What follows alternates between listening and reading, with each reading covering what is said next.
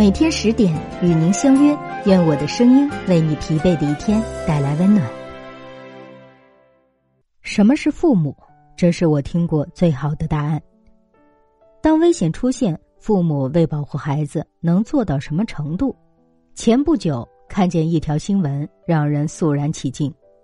三十九岁的杨女士和孩子到一家图文店复印东西，杨女士进到店里，她的孩子在门外等待。此时，图文店左侧的玻璃门向外直愣愣的坠了下去。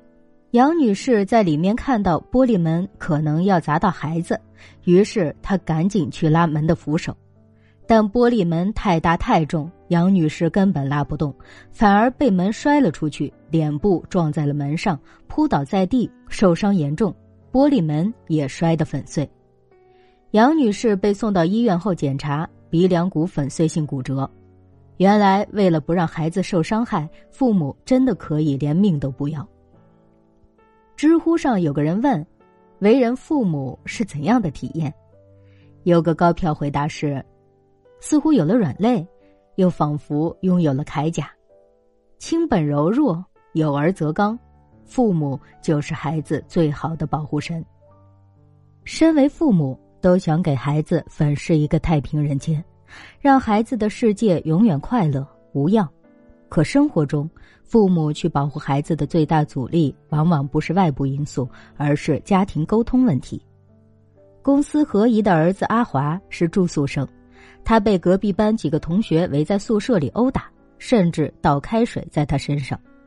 周末放假回家，阿姨发现儿子坐起蹲下都小心翼翼的，何姨问他是不是屁股疼。但阿华躲躲闪闪，说是洗澡时不小心被烫伤的。阿姨拉着儿子到医院检查，原来伤口已经感染了。直到阿姨再三逼问，阿华才道出真相。愤怒的何姨随即联系了学校，那几个学生也因此被退学了。跟何姨聊起这事儿，何姨自责的说：“阿华现在是叛逆期。”我和他爸工作也忙，没料想和孩子之间的沟通障碍已经这么大了。因为某些缘故，孩子往往因为误会了父母的爱而关上了沟通的门，与父母的主动沟通越来越少。在家长看来，孩子们什么都不愿意说，越发不知道他们的孩子究竟在想什么了。孩子被校园暴力、被性侵，受了委屈之后，选择默默忍受、消化，而这。是最令父母无力痛心的地方。爱孩子的最好方式，就是和他一起直面人世间的险恶。